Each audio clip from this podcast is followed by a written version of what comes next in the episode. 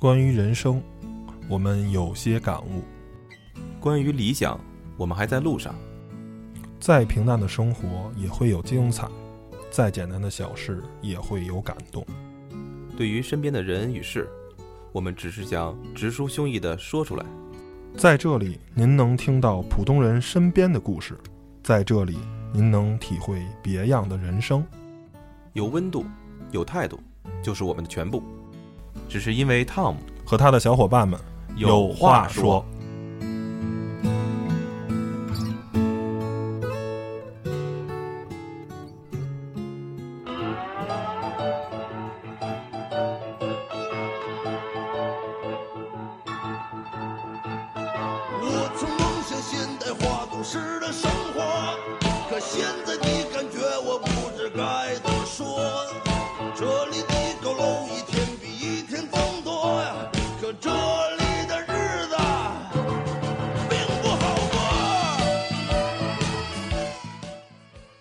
Hello，大家好，您现在收听的是汤小电台，汤小有话说，我是 Tom，。我是艾伦，我是 Steven，呃，现在我们放的这个音乐啊，《忧心忡忡地说》，呃，是王迪老师唱的，呃，是之前很早很早以前啊、呃大概八几年一部电影《九零年的电影，顽主。米家山导演的《顽主》，》啊，这是有张国立、有梁天儿，还有葛优，对，三 T 公司嘛，三 T 公司。还有新解难嘛，对对对，讲的是这个关于北京的这个顽主精神的这么一部电影。但是其实我们今天要聊的，呃，主要要聊的是其实北京的顽主精神，然后也是借着现在最近啊最火热的一部电影，就是由冯小刚导演主演的这个这这部老炮儿啊，这部这个电影。哎，发音很标准，啊，老炮儿，这个北京话，然后里头，嗯，呃，先问问大齐啊，因为刚才我们私下聊了一下，你知道“老炮儿”是什么意思吗？我刚让人启蒙过。说实话，我我们家三代是北京人，这“老炮儿”这词儿还真是最近才听说。那你是身住北京城四区的这个老外地是吧？不是，你说你都没脸出去跟人说是北京人，呃，你竟然不知道“老炮儿”的意思啊？呃，最近反正在微信圈啊传的比较火，然后我觉得是非常可信的。其实是，呃，咱们一说啊，过去这警察局或者叫衙门啊，就是关押犯人的叫炮局，北京话就是老进炮局的人，简称老炮儿。呃，其实就是指的一些啊、混社会的人吧。但是实际上这个词，反正最起码现在在北京有了新的这个深意，就是说，呃，可以你理解认为是一个呃资深的呃行业的从业人员，比如吕超，他可以说我在这个物流行业算半个老炮儿了。呃基本上什么东西我也都见过了，你这都从业十年了，那基本上这个行的事儿啊，就比较那什么了。嗯，这个大企业可以说我是在 IT 行业是吧？或者说在大数据分析啊，或者关于程序这方面，我也经过太多，我也算半个老炮儿。因为咱们实际上这些人的从业经历还不够说叫老炮儿，老炮儿怎么着也得是十五年、二十年的那个。就是年头还没熬过。啊，对，还没熬熬到那样，就是，呃，老炮儿就感觉北京人一说话就是有面儿啊，一说说什么圈儿里有一号，一说大旗怎么着怎么着，在哪儿圈儿里号，一说圈里都认是吧？哎，对对对，就是资深的啊从业人员。现在一说这个，反正说“老炮儿”这个词儿是，呃，有有这么一个深层的意思，不单单在简简单说说这个哥们儿是是吧？这这个生活比较的这个啊、这个狂啊，或者是怎么着，生活比较的经经常做一些违法犯罪的事情，老老老进局子啊，这个倒不是这个意思了。对，其实从这个汤姆刚才一解释这词儿啊，这个就能想象到，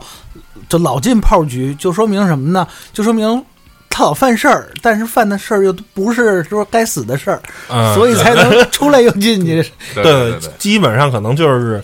啊，现在说啊，打架斗殴呃，呃聚众斗殴，或者是怎么着，办一些就是说。啊，几个月啊，一两年的这种事儿，你要说真是杀人放火、是吧？犯了重大的这种案件，一判判二十年，他就不老炮儿了，他就一炮儿 一炮儿做到底，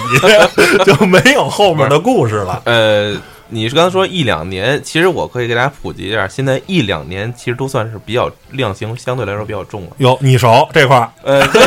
为什么呢？你这就是这个故事啊，咱们要说到这个故事背景，大家可以有些可能大家已经看了这个老炮儿这电影呃，因为故事背景其实没什么可、嗯。可可但这个但但是背景它是有一个年代的背景，嗯。为什么呢？为什么要说这个呢？因为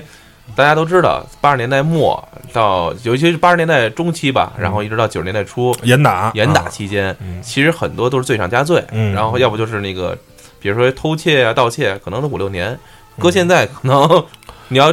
呃就不是事儿，是吧不就不能说不是事儿，那个闯红灯判个一一 一那这哥们儿太冤了，我操！因为是这样，就是所以在那个年代，你看啊，就是好多一进去之后，可能四五年、五六年，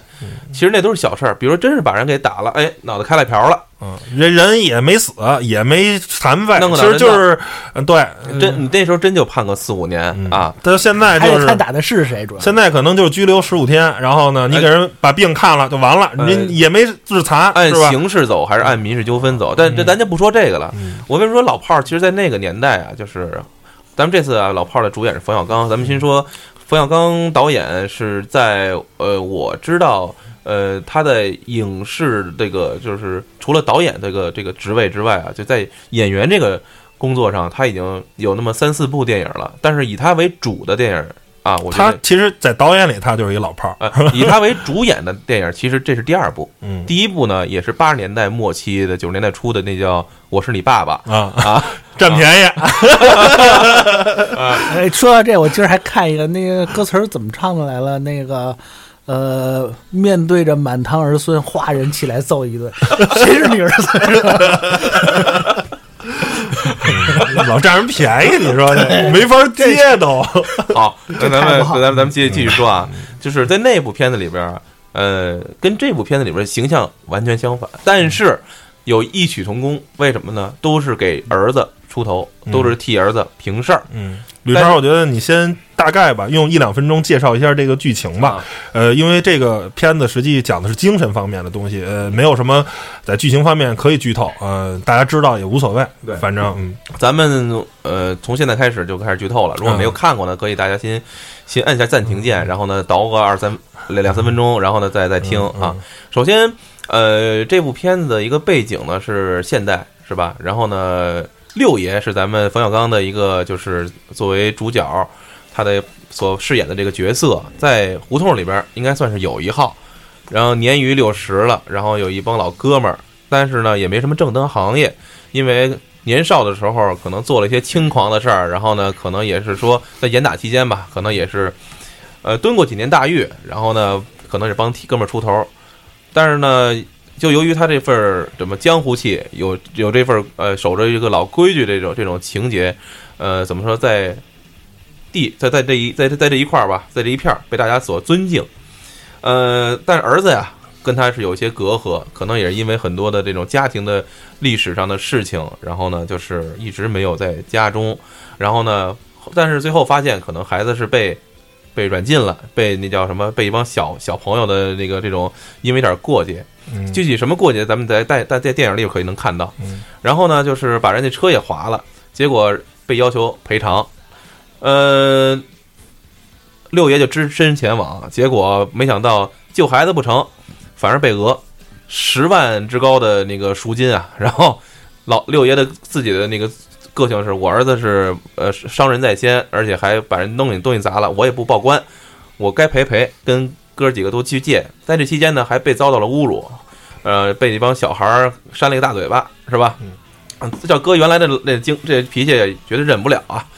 呃，带着气就算是把这事儿啊，就是要了了。呃，但是没想到这事儿一波未平，一波又起，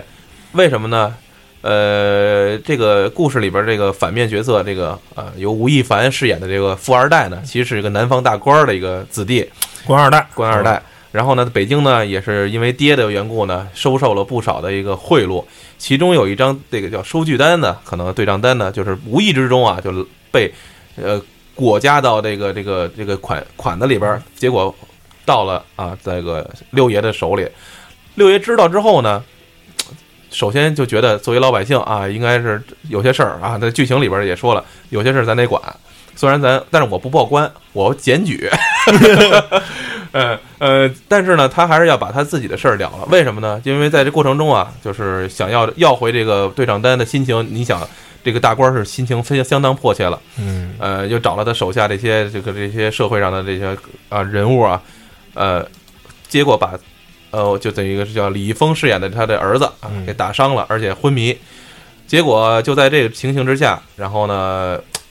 这个六爷决定只身前往啊，就拿重新拿起他当年年少时候缴获的这个是吧，跟大院孩子缴获的这个叫将校泥，然后提着这个日本战刀啊是吧，就就在颐和园后海不是颐和园的那个湖面上要冰面上要跟他们决一死战。呃，闻风而来的这些老哥们儿嘛，也就是见证了这最后的这个这个最后一战吧。然后，呃，最后六爷还是怎么说呢？因为心脏有有有问题嘛，最后还是没有挺过最后最后的时刻。但是呢，就是剧情最后到这个就戛然而止了。然后呢，儿子醒来之后呢，就是为了父亲这段这这份这份这份守就是守着老规矩嘛，也是完成了父亲那种遗愿嘛，那开了一个中式的酒吧是吧？也怎么说呢？最后也是也守下了也守下了老规矩。我觉得。话到这儿，可能就是也不能说是顽主精神了，也不是什么北京的这些老炮精神了，只能说是就是回归到一个家庭啊、父子之间的冰释前嫌啊这种，以这样一个收尾。我觉得这个剧情大概是这样的啊。嗯，反正讲了一个怎么说呢，其实就是一个顽主精神吧。然后，呃，很多很多人对这个顽主精神有一种啊、误解，觉得大齐现在你还有呢，大齐就认为顽主就是流氓，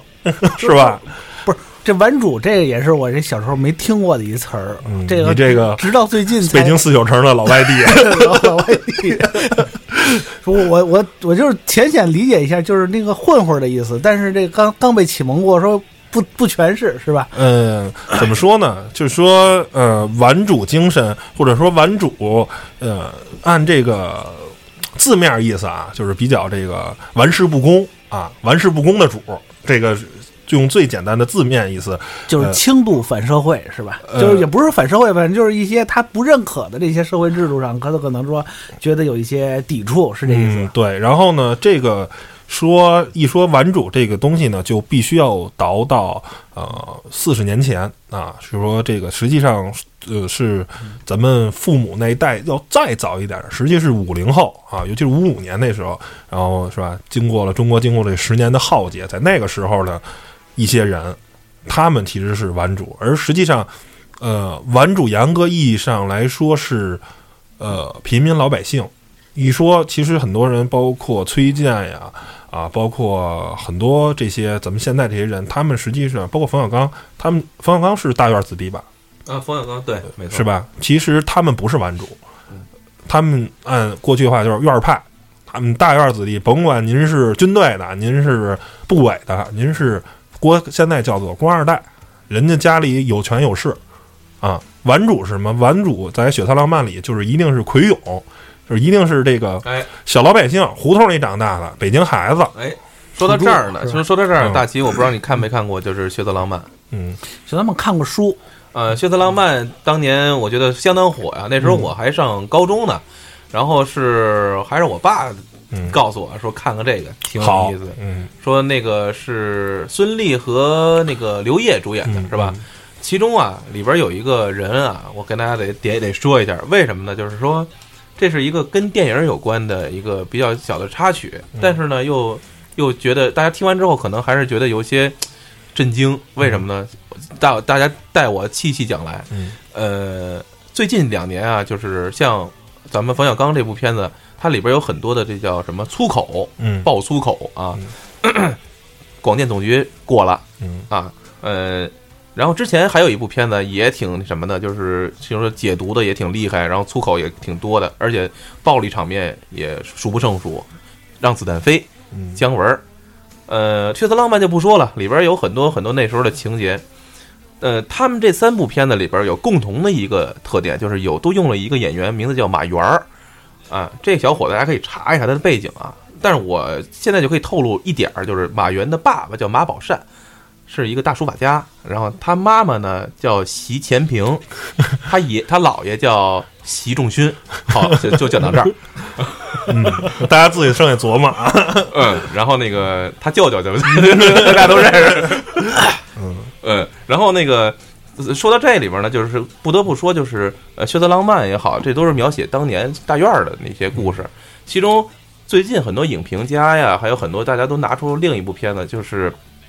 阳光灿烂的日子》，嗯，都说其实《阳光灿烂的日子》严格意义上讲，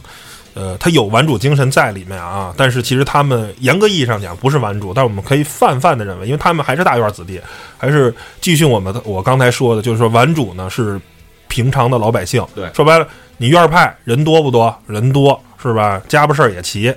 但是呢，你说咱两边打架约架查架，你那边来二十个人，我这边五个人，我也跟你打，是不是？这江湖上叫什么？行走江湖最主要讲个勇字是吗？呃，不是勇，就是说，呃，叫有事儿不惹事儿，来了事儿不怕事儿。你人多，我也跟你打；你人少，我也跟你打。然后呢，两边是讲规矩，说打架咱就打架，一码归一码。咱说打架的事儿，你别说上人家吓唬人父母去，或者说有什么事儿去，就是只说咱打架的事儿，别说咱这个有没有别的抢人女朋友什么的，就这。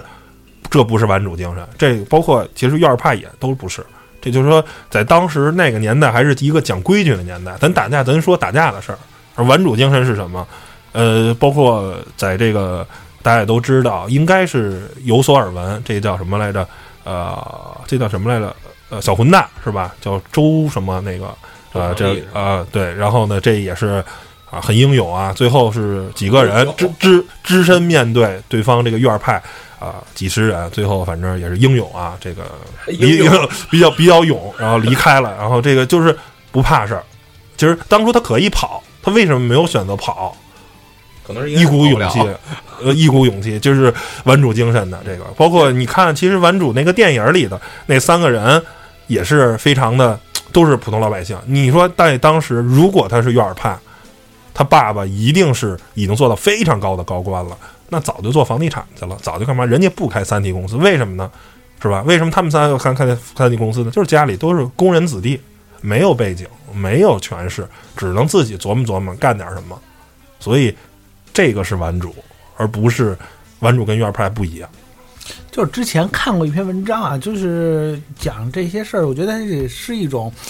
形成这么一一群人的这么一个社会背景，我觉得也是有一定的。这就讲啊，是什么样的社会背景形成这么一群人？我觉得也也是有一定必然性，就是说，你可能社会上，尤其是在当当时那个社会年代啊，可能没有办法说给这些人以这种能量释放的机会，或者说你的社会限制上对这些人可能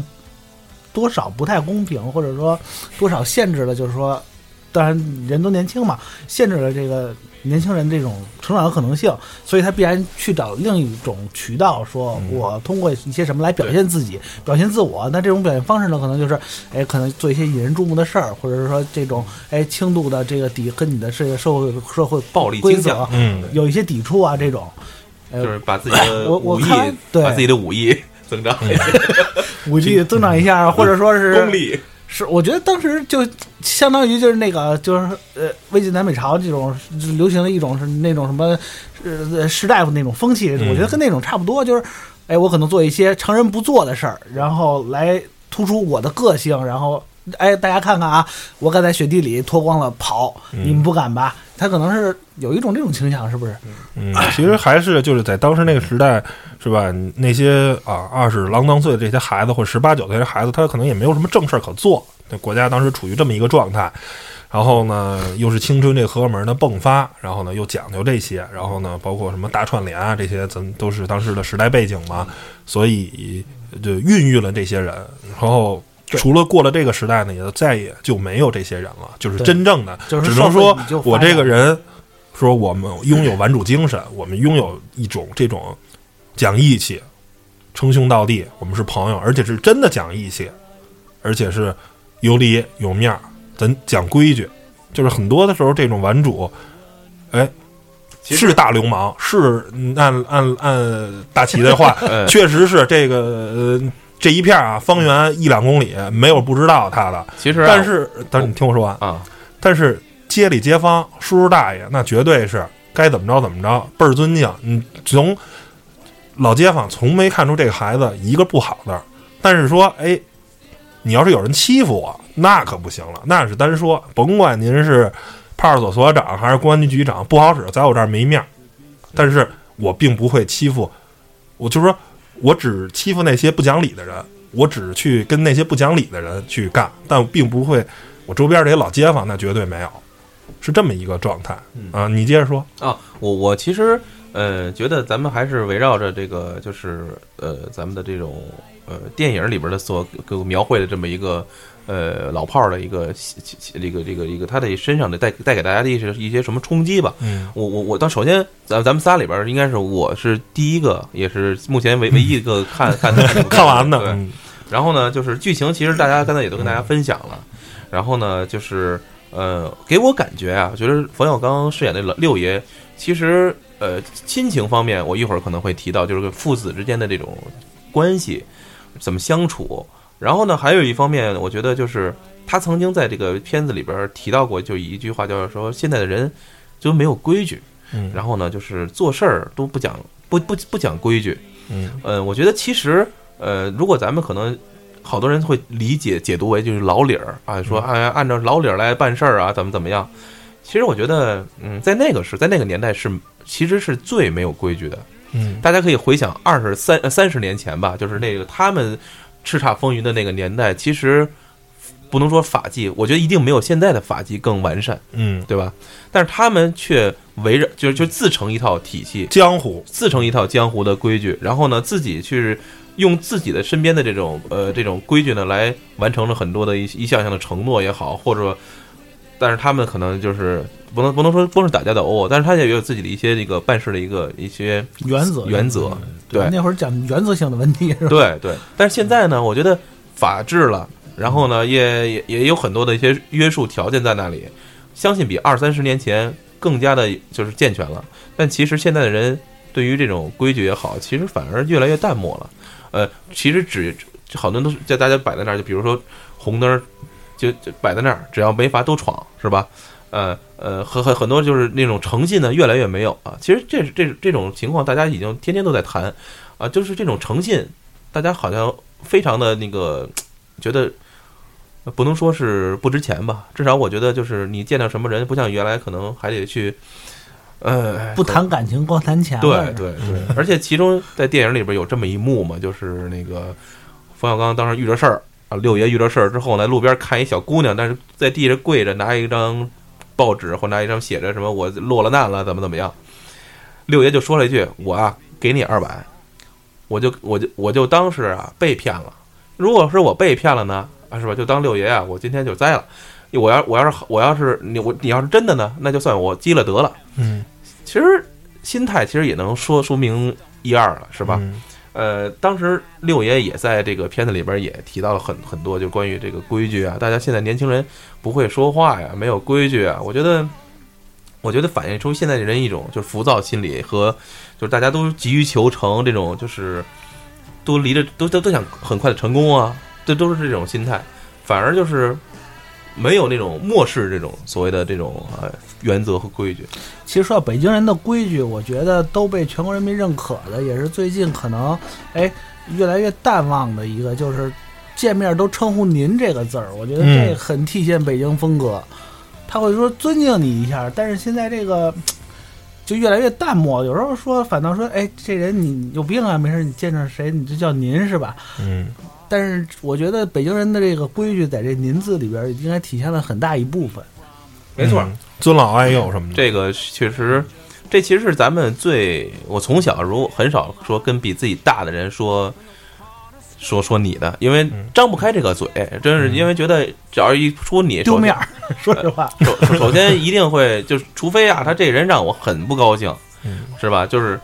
其实有的时候就是你其实在北京人的就就跟骂人也没没什就是你后面就是应该是接你呀，你知你知道是吧？就基本上就是同辈的或者怎么着的，就是哎哎，您说特别熟了，可能跟父母或者跟特别熟的兄弟姐妹，可能哎说你，但是我我就怎么说呢？反正就是哎反正只要是咱俩人不熟，咱俩是同辈儿的，或者你可能比我小，我都说您。呃，或者是你在社会地位上不如我，我也说是您，这个是一个尊敬就是我对你的尊敬，就跟是吧？英文说什么啊？就甭管是怎么着，excuse me 啊，就是就是这这种感觉是一个敬语，咱不不说这个敬语没法儿开头。我觉得这个可能在日本是非常有这种体现的，是吧？应该是有这种大量的是敬语这种词儿，是吧？你您就是类似于说他也都是就是北京话讲贪是吧？不是对你说他啊，他贪老人家不能说他他不尊敬，贪老。好，这个词儿我其实也曾经听说过啊，但是用的非常少啊。嗯因为确实，呃呃，在这个时代吧，这个稍微用用的人少了一点儿，嗯所以说，我觉得就是围绕着这个咱们这个老炮儿这部电影，我觉得给大家为什么那么火啊？首先嗯，我觉得，呃，在反正在在在北京这个地地地儿，就我当时我看那场啊，觉得，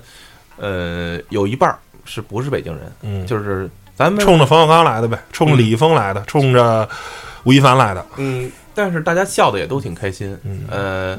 呃，怎么说呢？里边有很多的北京的咱们所谓的就是那个土话，嗯。啊，但是导演也很贴心，导演很贴心的就在所有的那个呃土话里边都加字幕，加了字幕了，加解释。比如说那个什么那个门儿清啊（括号啊 呃非常了解，非常懂啊），然后他诸如此类就来解释啊，嗯然后那个比如说哎你别动不动就蹭了，那蹭急了啊（括号急了 不是那老炮儿他怎么不加括号解释一下？），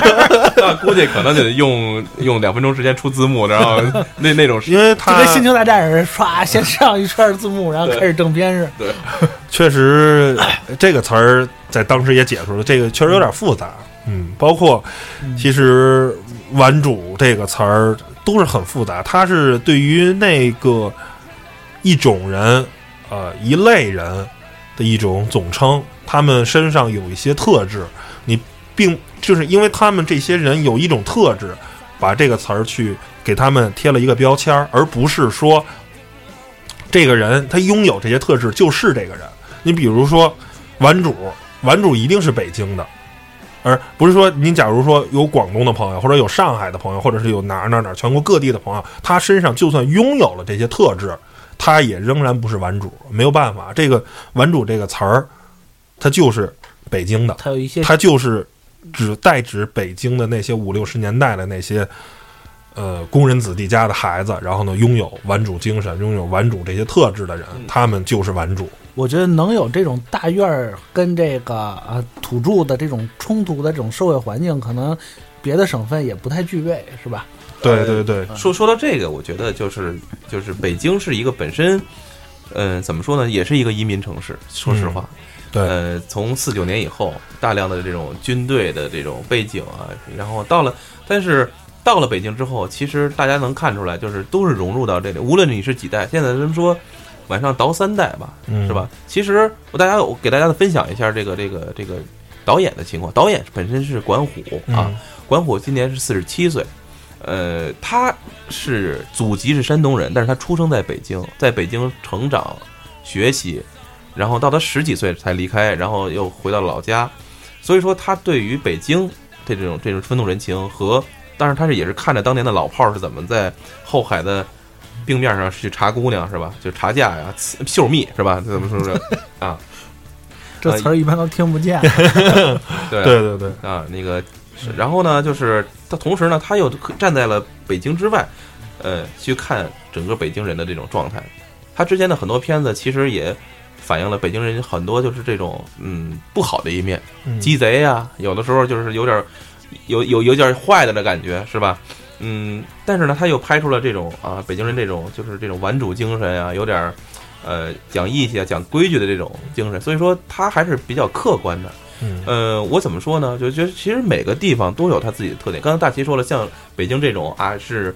呃这种又能呃就是这种又有这种大院儿这种这种情况，相当于就是这种移民到这里，然后融入到这里边儿。像其他的外地可能很少能有，所以说外地呃怎么说外地就是很相对来说纯一点，比如说河南啊、山西啊，他们当地可能就是同一个风土人情，是吧？啊，OK，但北京这边呢，可能我觉得就不一样。嗯，所以说大家都不要说谁是外地人，就是其实往往往往远了倒，可能大家都不是所谓的，但是但是来了之后呢，就都融入到这里边了。即使是《阳光灿烂是》灿烂日子里边的马呃那个马小军。马小军，呃，即他是大院的，但是他爹应该也是操着一口，大家能记着。嗯。当时演他是王元奇，王元奇演他爸呀，操着一口也是是河南话、山东话，一看也是跟着那个什么跟着领导一块儿打打过来的，是吧？但是融入到这里边了，融入到北京这个环境里边了，也被北京这种气氛啊氛围，从小也是说着一口北京话，但是说他是北京人，他他其实也是北京的土著。呃，北京像大齐这种啊，咱们也是在三代就在就在北京，连老炮儿都不知道什么意思，就是多么老外地嘛，呃，但是淳朴嘛，这是淳朴，是不是？我觉得就是被这种呃生活环境所感染融入。其实中国整个中国环境就是这样的。我觉得北京是一个怎么说呢？是一个一个特别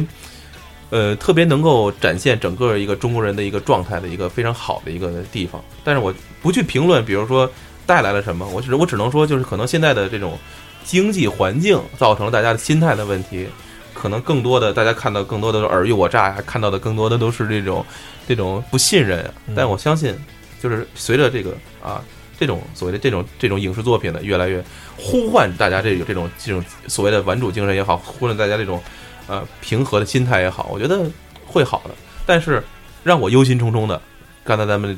这歌里边所，我觉得咱北京话可能会越来越越越去淡漠，就是在我这代可能有很多。我百分之九十，我我敢说，就这个都都能听懂，但是但是你可能不会去说，我我懂，但是我不说没，有这是最大的问题给你。说，没有这个语境，然后呢，嗯你也没有这个就是对手可以跟你去说，因为你发现你生活的这个这个区域，或者你这个越来越现在胡同里都不是北京人，老北京都没几个我我了，我我胡同里没 北京人，北京人都在五环外。这个其实咱们不予置置评了嗯，这是咱们只能说这是那个这是社会发展的一个就是过程，嗯。但是我觉得就是怎么说呢，就是感慨。嗯。我看完这部片子之后的感慨就是，可能再过个十几二十年，呃，就是，嗯，真的，我我可能我的孩子都需要真的不看字幕，可能就看不懂了，嗯，就给我这深深的这种感觉。但是大家说啊，那你这好，但是我觉得。至少四川还有个四川的是吧？那个方言的电视台，北京就确确实没有一个北京的一个方言的电视台。我觉得这个因为北京话一直是被作为普通话去标榜的。对我觉得是一个怎么说呢？呃，玩主守规矩、讲义气这些东西，呃，可能在有一些方面啊，他们有着自己的不足，有着他们这个不好的地方。但是呢，我相信每一个玩主，他们如果是经商啊或者是什么，他们不会讹人骗人，是吧？嗯你说。咱北京现在，我也顺便做一广告啊。最近我是一直在看这个叫做《天下美食出北京》，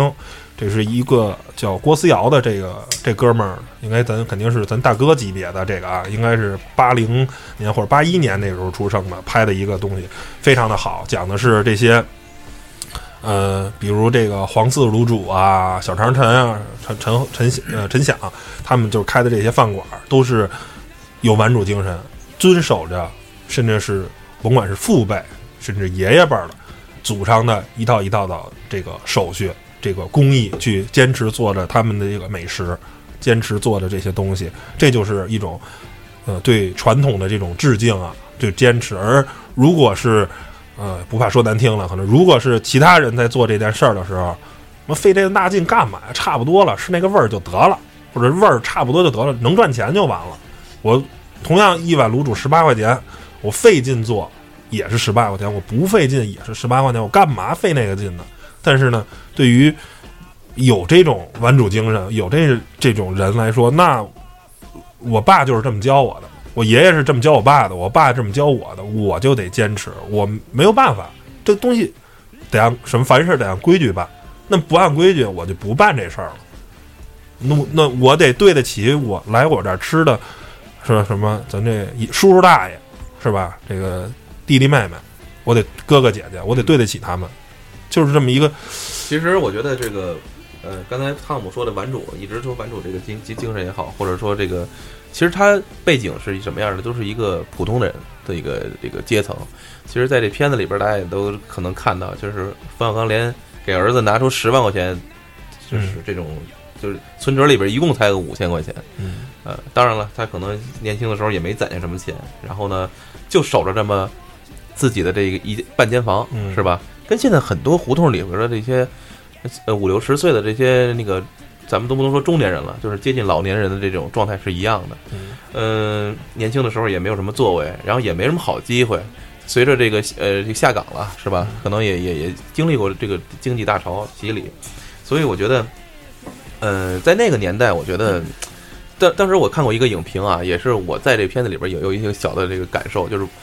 这种顽主精神，其实还有一种就是反叛，对吧？刚才你也提到了，但是北京为什么这种反叛精神越来越少？为什么越来越少了呢？其实就是经历了过这么几次的这种呃动荡。嗯咱们最最明显的应该就是那个是吧？呃，八九年是吧嗯？这就不用说了，就是自自自那之后，基本就北京就没什么玩玩主精神了，因为大家看到了，就是这这这种就是你反抗是没有任何的这个效果的。其实这个就不用再提了。嗯然后呢，那个呃，怎么说呢？就是说，呃，就是北京这种当地的文化，其实讲究的还是一种，就是不是逆来顺受，嗯不是那种单纯的乐观，单纯的那种啊，就是那种像老舍老舍的这种这种也好啊，郭沫若就是当然就不能说郭沫若，老舍这种，还有之前的那个呃，就是郭沫若，真是不是不是不能说郭沫若叫什么老舍的那种，呃，在因为六呃这叫什么浩劫中啊，就是忍不了，咱就我我跟你玩玩不起，那我就自己就是自我自己把自己就了结了结就完了，就是这个其实老舍也是一种顽主精神。嗯。其实我觉得这也是就是文化界的顽主精神，嗯。就是不屈就，然后呢反抗反抗不了，那我就其实我觉得冯小刚最后的这六爷也是这种精神，就是我我拼，但是呢我拼不过，那我也绝对不屈就，我觉得这才是北京北京的这种顽主精神。嗯，嗯，就是不惯着你们呀，对对对，然后我自己啊跟我自己较劲，我也不跟是吧？跟不不不就是不能就是把这个就是不能扰乱社会安定，对吧？对 一定要坚守社会安定，所以我觉得在我自己认可的规则下，对哎，嗯活的他其实也活得很很自由嘛。所以说，我觉得这个片子里边其实映射了很多很多的这种社会现象，社会现象。大家如果看的话，我觉得，嗯，有有些人可能图着一个，就是有些有些可能图着就是啊，北京话里边特别有意思，但是其实里边有很多的，真的，我让我我当时我看完之后，我写了一个影评，很简单影评，就是终于看到一个说人话，嗯能看见有办人事儿，然后呢，就是这么一部电影了，因为。呃，大家在片子里边很多电影里边演演的都是那种说的都是虚头巴脑的，嗯，然后不着不着天际的。但是你看，这就是你身边的一些情况。嗯，我们在胡同里边每天看到的可能也很多都是这种人，然后呢，发生身边就是这种很普通的事儿啊，城管啊这种。嗯，所以说，还是还得说，这能过审其实也不容易，是吧？嗯？啊，最后还再跟大家，我就是我从我这个层面，还就是我看到的两个就是比较有意思的一个点，就是里边曾经不是有一个红色法拉利嘛？嗯其实这也映射的是那个保福寺桥的法拉利。呃 听说啊，听说啊，这个其实也挺有挺挺，所以这片子整个来讲，它其实还是有一些诉求在里边的，就是想唤起大家一点儿点儿那种怎么说呢，对社会现象的一种就是重新审视。我觉得算是近些年来啊，就是比较值得值得进进电影院，然后呢为他买上张电影票，好好的看一看，甚至于回来你还得琢磨琢磨的电影，是吧？嗯然后呢，就是同时呢，咱们围绕着顽主精神也好，围绕着这种，呃，这种所谓的这种老北京的这种传统也好，我觉得值得大家就是可能会在今后的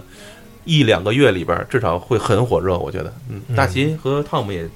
赶紧是吧？嗯，赶紧看去了，对，尤其大尤尤尤其尤其大齐就是看看，好好学学一启。蒙一下，对，别老做你做一个真做一个真正的 老炮儿是吧？连连自己的这个这个名字是怎么来的都不知道。嗯，那说到这个，说是玩主精神，我觉得在这个这商业界，北京人做生意这块儿也有一些体现。当然，可能不是说怎怎么着，北京人怎么怎么着啊，就说普遍的一个现象就是说，北京人做生意比较懒。然后呢，哎，可能开个店，然后也不勤着维护，说什么呃紧跟时代潮流啊，应该怎么改怎么改，他也不弄这些东西，嗯他就那守着自己一家老店。但是，但是有一点儿，你进去，你跟他说这东西你卖便宜点儿，他不干。他不跟你砍价，就一口价，就这么多。但是他虽然不跟你砍价，你可以再去别的地方去问价去，问完的价格，你砍下来价格都比他这高。嗯这北京人就一口价，我认定就是这价格，就是说在商业上可能就是也是一种为什么老规矩嘛，就是嗯哎这价钱定了，我就是守这价钱，我就就是实诚意嘛，就是嗯我不给你打那些虚虚的实的，你上我这儿买来，咱就是这个价格，咱就是大家都但是这个价。格就是最低。我十块钱进的，我卖十二块钱，我就挣您两块钱。对这个东西搁哪儿也不是暴利，是不是？咱也不是，我首先我不卖你假货，是不是？真货十块钱进的，卖你十二块钱，我挣两块钱说的这。个，我就觉得就是不挣其实过多的差其。实你这种东西就是传承嘛，嗯，稍微往前倒一点儿，其实你看《大宅门》里的白景琦、白爷，那也绝对是一个玩主精神的这么一个，虽然当时不能不能不太适合叫玩主，但是也是就什么事儿守规矩，那他该做生意，其实他映射就是同仁堂嘛，咱。就什么物随繁什么不减什么，就反正之类，就是这东西多多麻烦，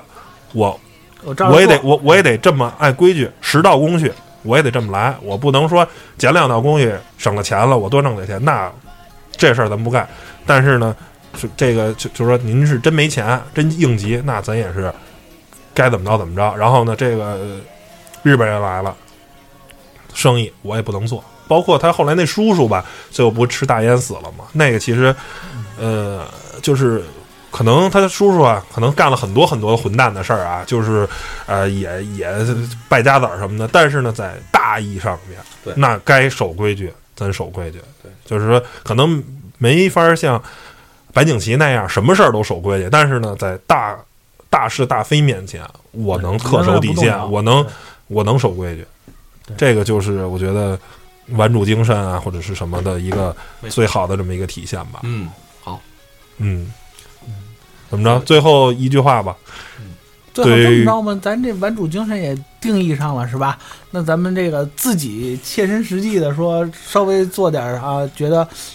是按规矩走，但又是不是说这个社会制度，当然不能说违反社会制度，就是。就是一些什么规则，比方学校有校规什么的啊，嗯。轻微的抵触着一一下，但是认为自己做的还没错，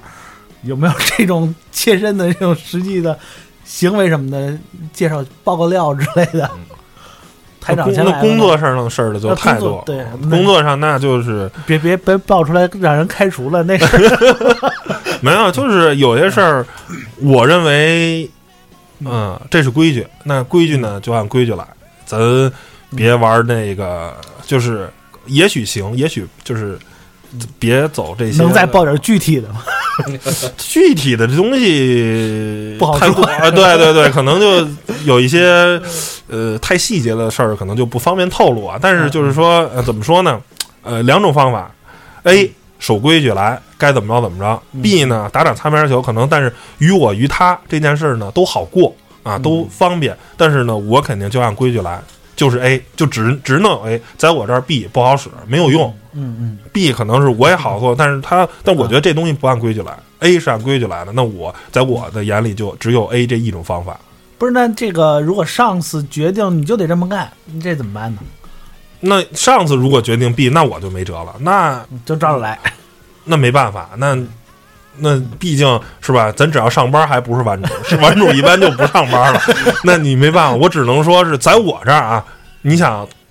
从我这儿那只有 A，那你非得找我老大了，那那我就没办法了，那我只能建议，我只能跟我老大说，我说这个 B 的这个方法嗯怎么着怎么着怎么着，这是不合规的。老大说我知道，但你还是这么弄吧，那我也没办法，是吧？嗯，大齐呢？你是没有是吗？那吕超先说吧，太多了啊，不好想。大题应该是太多了，就是不知道说哪个。你呢？就是你们说这个题目，说实话，我就感觉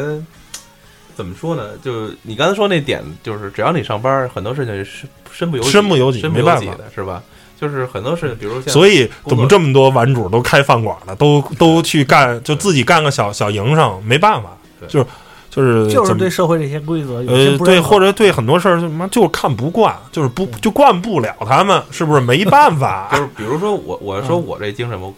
也不能说我这精神吧，我就我这有的时候爱管个闲事儿，嗯，就有点像那个老炮儿里边那种那种六爷，六六爷那种，当然我不能跟六爷相提并论啊。咱们就是说，有些看见就是社会上这些特别让你觉得特别不不看不看看不进去这事儿，你就尤其老想管管。但是呢，就就是又觉得自己就是一介小民是吧？也没有什么能量，就是，但是呢，就是能能做的事情，比如说就说一句啊，就是说。有的时候可能有人就忍了，他有的时候可能心情赶上我心情不好的时候，我没事儿我就就得说道说道。打个比方，那天早上上班，在呃就开到了一个地方，就有一个地方本身它是不能一个呃掉头或者这个就左拐或者怎么样，然后呢有辆车就唯一的一条路，他给挡住了，然后他就等着等着其他车道的那车，然后车流过去之后他想过去，但是情况是前面那车流显然他是过不去的，因为他是要过去他得逆行。嗯就是就是怎么说呢？在这种情况下，你就知道你这么等着，首先首先我能，我觉得就是不着急，等你几分钟是吧？我我都无所谓。你着急嘛，是吧？你都想逆行了，你你得多着急啊，是不是？啊，但是他其实大家都心里都明白，那就是为了他自己图省事儿。嗯但是后边儿除了我之外，怼着还有这十几二十辆车，嗯而且那是上班早高峰啊。嗯就是无论是我这边滴滴也好，后边滴滴也好，刚开始咱还是不滴滴的啊，就是保持着一个啊西方文明的态度啊，能不滴滴咱不滴滴。但是呢，就是发现，就是即使滴滴了，还没无无动于衷，而且是所以说在这个情况下，当时就想着我是不是该下去告诉他，他这么做不对。嗯结果我下去了。嗯啊，结果呢，就是遭来人家一一一就是一脸的护气的白眼儿啊，那意思你管得着吗嗯？哎，这话就说到了这个，就是心里这种特别感觉说，确实你没有这个，你没有这个权利管人家呀，是不是？但是后来我也撂一句狠话，说那咱都甭走了，不就完了吗？是不是？你既然说觉得呃你这有道理，那咱就甭走，让人论了谁谁有道理。我的方法一般都是什么呀？就是我既然说管不了你，我那有人管你呗，是吧？嗯那咱叫上杠上了，叫上劲了，咱就咱就找个地方说说理。当时人家也可也就怂了，也不能说怂了吧，就是他说那他意思他就给你挪开点地儿，让你过去，你别碍我，就是你再别再叫叫叫我的劲了，我该怎么想怎么走还怎么走。但是问题是我过去了，后边车也过去了，但是就这种现象还在这么滋生着，嗯就是呃，这只是一个小事儿啊，这是一个非常小的事儿，但是感觉就是大家都是因为自己的利益受到了侵害之后，才想着去改变一些什么东西，而而不去想着这种事情其实它背后隐藏的是这种就是对别人的利益这种漠视啊，然后这种规矩的这种就是不不去不去怎么说？其实我觉得咱们退一万步说，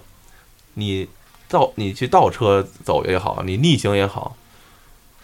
我我我我我再这么说可能不对，就是在西方眼中就是这种都是不守规矩的可能，但是嗯，只要你别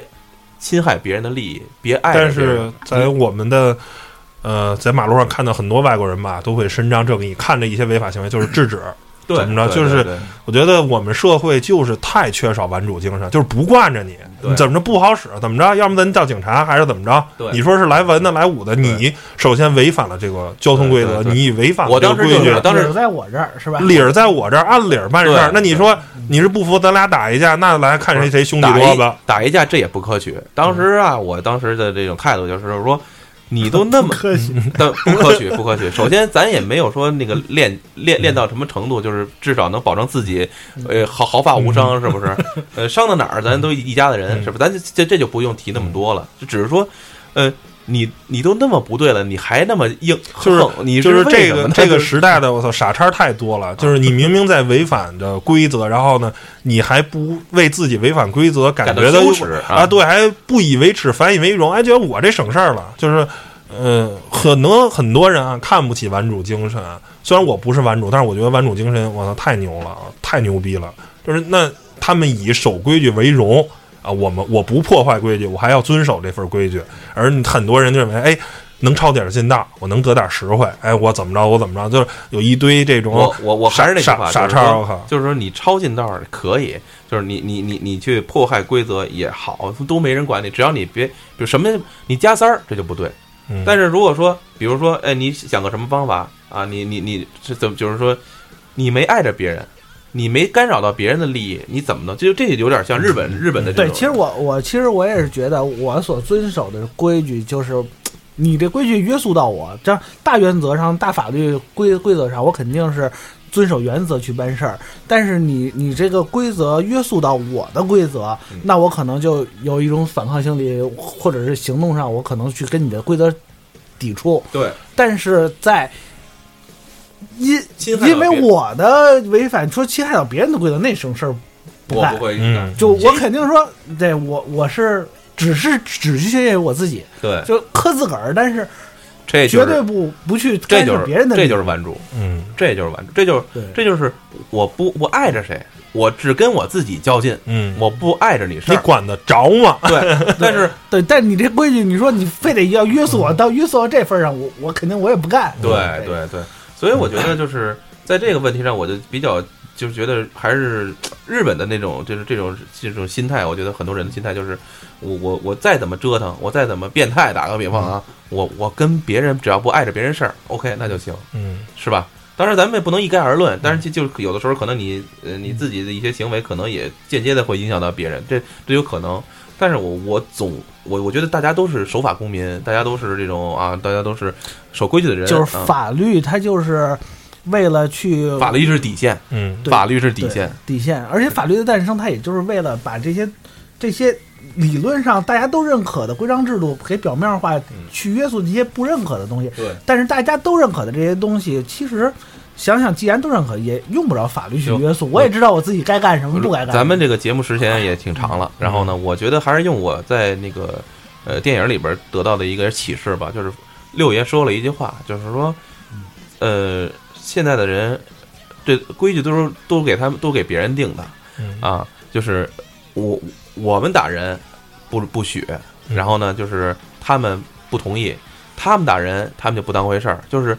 就就有一种什么感觉，就是呃，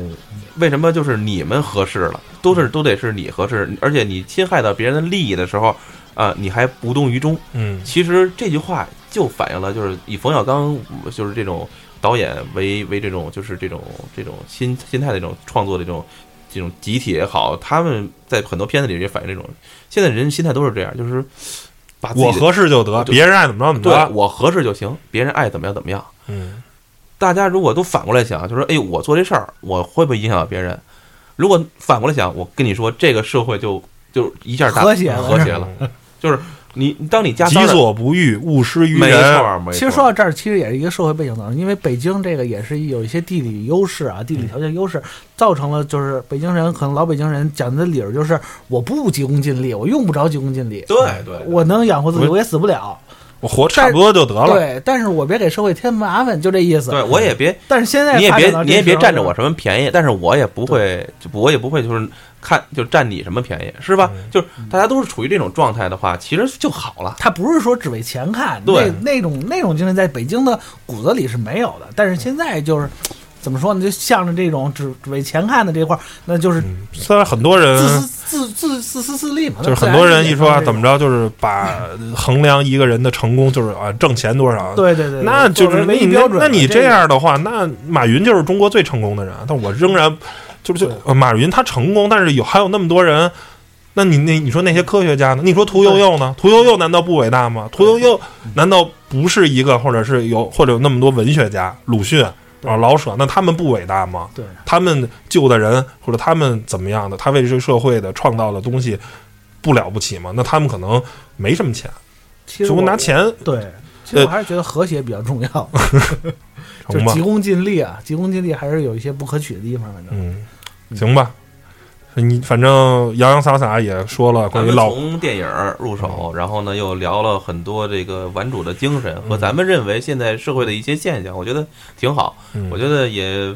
是吧，也把现在咱们的觉得该怎么去让 heal the world，就是治愈这个这个这个咱们的这个生活的环境嘛。嗯就大家都都替人别人考虑考虑，就想想别人，我觉得就会好己所不欲，勿施于人吧，好吧？他们说那个就是敢说来出出来说话的人，这种还是嗯，需要越来越多的这种老炮儿，这种玩主，好吧？行吧，本期节目就到这儿了，谢谢大家收听。拜拜谢谢大家。拜拜。